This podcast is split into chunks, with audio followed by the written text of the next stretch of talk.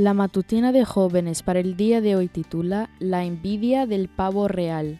No nos hagamos vanagloriosos, irritándonos unos a otros, envidiándonos unos a otros. Gálatas 5:26. Una tarde iba por un camino de tierra. Al final del camino se veía el campo sin límites por el sol poniente. Era una brillante bola roja y todos los que pasábamos caminando nos quedábamos a mirarlo fascinados. Pero había un pavo real sobre un tejado que parecía no soportar que las miradas no estuvieran sobre él. Cuando alguien frenaba para mirar el sol, él emitía su característico sonido de corneta y entonces girábamos para mirarlo a él. Digo que tenía envidia, pero él no es capaz de sentirla en realidad.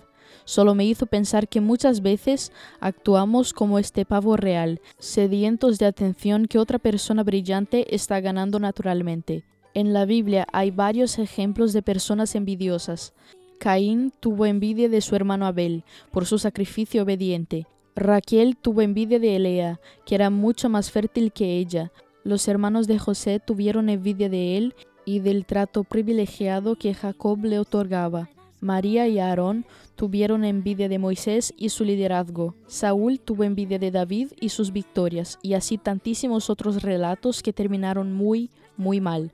Es fácil ver cuán verde está el pasto ajeno y desear las cosas que no tenemos, pero la actitud envidiosa siempre es dañina para todos, y en vez de emplear tiempo en alimentarla, podemos emplearlo en hacer cosas buenas que traigan buenos resultados para nosotros también.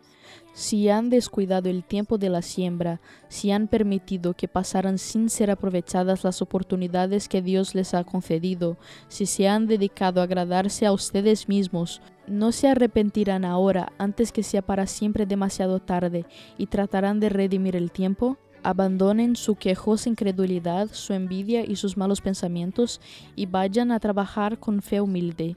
La envidia es un sentimiento que nos corcome por dentro y nos hace inútiles, si así de fuerte y sencillo.